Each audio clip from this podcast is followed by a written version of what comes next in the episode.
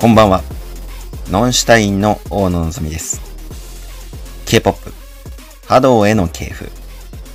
今日からですね、えー、この波動への系譜シリーズのエピソード1を皆さんにお届けしていきます。はい、今日はですね、K-POP が花開く前の時代に、まあ波動とはちょっと違う王道に当たる部分のですね、音楽を担い続けてきた、あ超4ピルという人を皆さんにご紹介できたらなというふうに思っています。まあ、王道とはいえですね、やはり韓国の音楽界にとってはとても革新的な音楽というのをたくさん世に出してきた。そしてそれをヒットさせ続けてきたっていうような人でもあります。通称として、カオ歌を、歌の王と書いてカオという風にも呼ばれている人です。身長は165センチという、まあ男性としては比較的小さな身長ではあるんですが、まあその身長に対してとても声量が大きいと。いうところだったり、まあそういうパワフルな曲を歌う。そして、えー、その小さな体からどんだけ多くのヒット曲を出すんだというようなところから、小さな巨人という風にも呼ばれている人です。この超ヨンピルという人が活躍していた時代というのが、70年代、80年代、90年代というような時代になります。主に70年、80年代ですよね。で、えっと、この時代のランキングを週ごとに出す音楽番組っていうのがですね、えー、当時は僕の調べる限りですね、えー、一つではなかったかというところでですね、その番組名が火曜トップ10という名前です。その当時の主要テレビ局っていうのは3局だったんです。KBS、MBC、SBS。で、まあこの3局がですね、今も韓国の歌謡ランキングっていうんですか。これを週ごとに出す番組を出し続けてはいます。で、それにプラスする形で今 Mnet っていうところがですね、ランキング番組っていうのを出したりするんですが、まあこの当時はその KBS から歌謡トップ10という番組がランキングというのを出しておりました。で、その歌謡トップ10の中でも常にこのチョヨンピルが歌を出せば1位を取ってしまうというような、まあ年間1回とか2回は必ず1位を取る。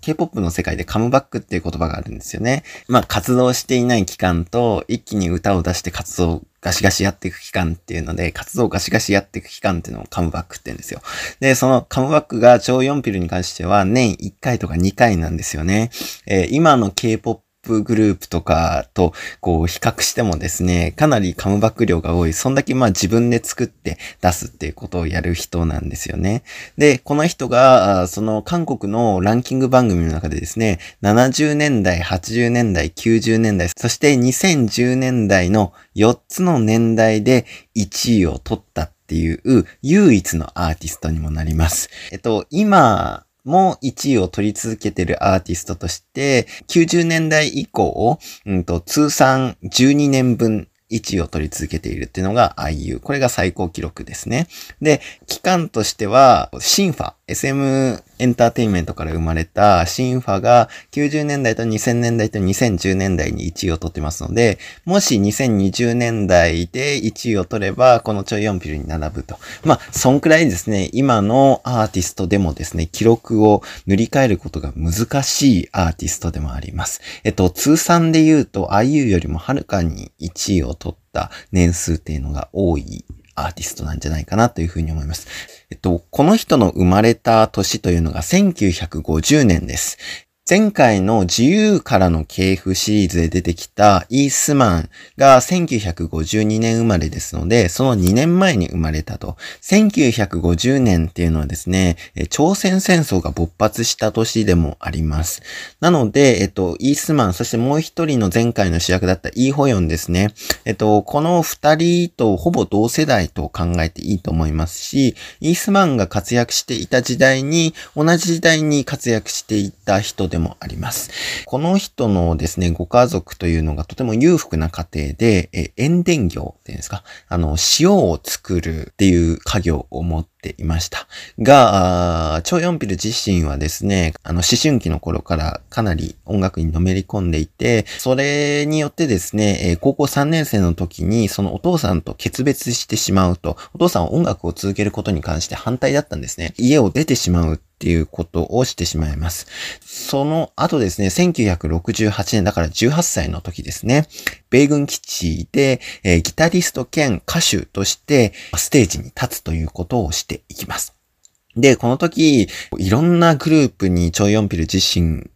あの、参加してるんですね。例えば、カントリーウエスタングループ、米軍基地なので、カントリーミュージックっていうのが結構喜ばれたりするんですが、そのカントリーウエスタングループとして、アトキンズっていうグループ。そして、えー、71年には、ロックのグループであるキムトリオっていうグループにも入っていたりします。えー、まあ、60年代、70年代ですので、アメリカとしてもロック全盛、ロックが始まり出したというような時代でもあります。その中で、耳よ、まあ、日本語であなたよって言うんですけども、この曲を出します。この曲はですね、後々、チョヨンピル自身があ自分で CD の中で歌ったりもするんですが、まあそういった中でこう初めて、えー、自分の音楽っていうものを CD に撮ったりっていう時代でもあるんです。あの、お話した通りですね、えー、様々なジャンルにこの時からステージ上で関わるというようなことをしているので、結構この人はですね、そのいろんなジャンルを混ぜ合わせたり、ジャンル自体にこだわりを持たないというような音楽スタイルを持っています。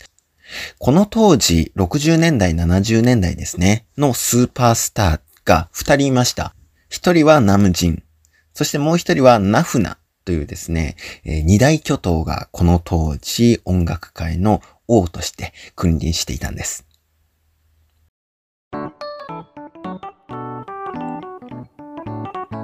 トークミュージックバージョンは Spotify から。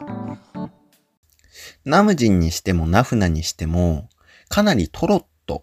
という音楽の性格が強いアーティストです。トロットっていうのはですね、実は日本の演歌をルーツにしているっっていう風に言われています。なので、えっと、韓国界でも演歌っていう風にも呼ばれたりはしますが、トロットが中心の韓国っていうのは歌謡界だったので、この当時からですね、えっと、日本の演歌に韓国人が参入するっていうこともしたりしています。で、超ヨンピル自身もですね、その当時トロットの時代ですので、えっと、そのトロット風の曲っていうのも結構出したりしていました。このチョヨンピルがこのカオと呼ばれるような地位につくきっかけになった曲というのも、かなりこのトロットの性格が強い曲でした。彼が1973年兵役についていたんですが、その兵役から帰ったタイミングっていうのがですね、えっと、日本から在日朝鮮の人が、帰還をかなり進めた年でもあったんです。その時代のタイミングで、1975年、えー、プサン港へ帰れ、日本語名でプサン港へ帰れ、えー、韓国名だとですね、えー、トラワヨ、ちょっと待ってくださいね。トラワヨブサンハエっていうですね、曲名なんですけども、この曲を歌ってですね、まあ、韓国としては異例の30万枚のレコードを売るというようなところに成功します。まあ、これをきっかけにカオという風に呼ばれるようになりですね、えっと、日本でも演歌歌手としてこの曲はヒットすることになります。え実はあの、チョ・ヨンピルは日本のテレビ番組も出ていまして、えっと、松田聖子と映っているっていうような 映像も残っているくらいですね、日本で頻繁に歌を歌っていたアーティストでもあります。この番組がいいなと思った人は、ハッシュタグ K-POP への系譜で投稿お願いします。プサン港へ帰れという曲がヒットしたことによってですね、えー、チョ・ヨンピル自身もいろんな曲というのを歌謡界に投げかけることができる地位につくことになりました。1979年、えー、彼を支えるバックバンドとして、偉大な誕生というバンドが結成されます。まあこれ後から偉大な誕生という風に呼ばれるようになったバンドなんですけれども、えっと、この超4ピルを支えるかなり実力の高い、当時としてもですね、今から見ても実力のある、えー、バンドが組まれました。まあ、桑田圭介に対してサザンオールスターズみたいな そういうハイスペックなグループだったわけです。なので、このハイスペックなバンドに支えられてライブをすることでですね、えー、今の時代でも色褪せない音楽っていうのをたくさん出すことに成功しました。そして最初の方でも言ったんですが、ロック、カントリー、トロット、バラード、ポップ、っていうですね、まあ様々な音楽に精通していた、まあ彼自身がギタリスト兼歌手から始めたっていう風に最初に言いましたよね。というところもあったので、え自分で曲も作ることもできるんです。えー、なので彼自身自分で作詞、作曲、収録、そしてコーラスまでやってしまうというような、あそうですね。日本でいう山下達郎みたいな作曲スタイルを持っているわけなんですよ。レコーディングスタイルをね。プサンコへ帰れから後もですね、毎年1位を取ってるんですが、1985年に出した、Let's Take a Trip っていう曲、とても今聴いても新しいというような、あそういう曲になってまして、えっと、後の世代2000年代ですね、SM タウン、えー、ボアとか東方神起があ、あとスーパージュニアも含まれてましたね、その当時ね。SM エンターテインメントのアーティストたちが、まあ年一回、えー、お祭りみたいな感じで一緒に歌うっていうようなあ機会があるんですけど、そこでも、えー、歌われてヒットした曲でもあります。え SM タウンで歌われている曲名は Let's Go to a Trip っていう風な名前になってんですが、今でもですね、この超4ピルのライブでは、あまあ1番か2番くらいに盛り上がる曲になっています。トークミュージックバージョンは Spotify から。1990年代に入り、テレビ全盛の時代が韓国で始まっていきます。これによって多数のランキング番組というのが世に出てくることになるんですが、チョ・ヨンピル自身はですね、このテレビのまず音響部分とか、あとパフォーマンスという部分、まあ、あらゆる部分に関して、えー、アーティストとして不満がありました。あそれが、まあ、まず芸術性という部分もそうですし、技術という部分でもそうかもしれません。ということで、チョ・ヨンピル自身、テレビからちょっとずつ距離を置いていきます。そして自分の音楽とは一体何なのかというところを徹底して追求する姿勢に変わっていきます。こうすることによってですね、買おうと呼ばれた、えー、超4ピルがランキングから外れていくという時代が長い間続いていくことになります。彼が音楽番組に戻ってきたのは2010年代のことです。2013年、バウンスという一つのアルバムを出します。これによってミュージックバンクで2冠、小音楽中心で1冠の計3冠を取るというところにつながるんですが、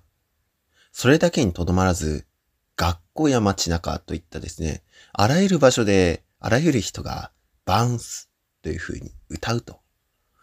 そういうある種のなんか社会現象みたいなところにもつながっていくわけです。僕は超4ピルの人間性については特別よく知っているわけではありませんが、少なくとも、ショーケースで1位を取るということ自体が目的で音楽をやっているわけではないというところは、この曲からなんか伝わるところですよね。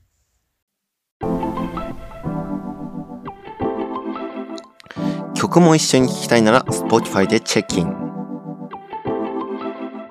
超ヨンピル自身、今でも現役のアーティストです。2000年以降は、単純に、まあ、バーンスを除いて、ランキングに出ていないだけで、名曲もたくさん出ております。ね、僕も大好きな曲なんですけど、えー、モナリザという曲です。この曲の作詞を担当している人が、パク・ガンホっていう人なんですけど、まあ、韓国の歌謡界で、えっと、この人の曲を聴かずに過ごすっていうのはとても難しいと言われるくらい、えヒットメーカーではあるんです。まあ、この人がですね、作詞に参加してですね、え出したこのモナリザという曲なんですが、今、チョ・ヨンピルがコンサートをした時に必ずクライマックスで使われる曲になってて、え今回ご紹介する音源自体はだからライブ音源になります。はい。あの、収録音源よりか、ちょっと声の感じとかノリの感じもちょっと違うんですよね。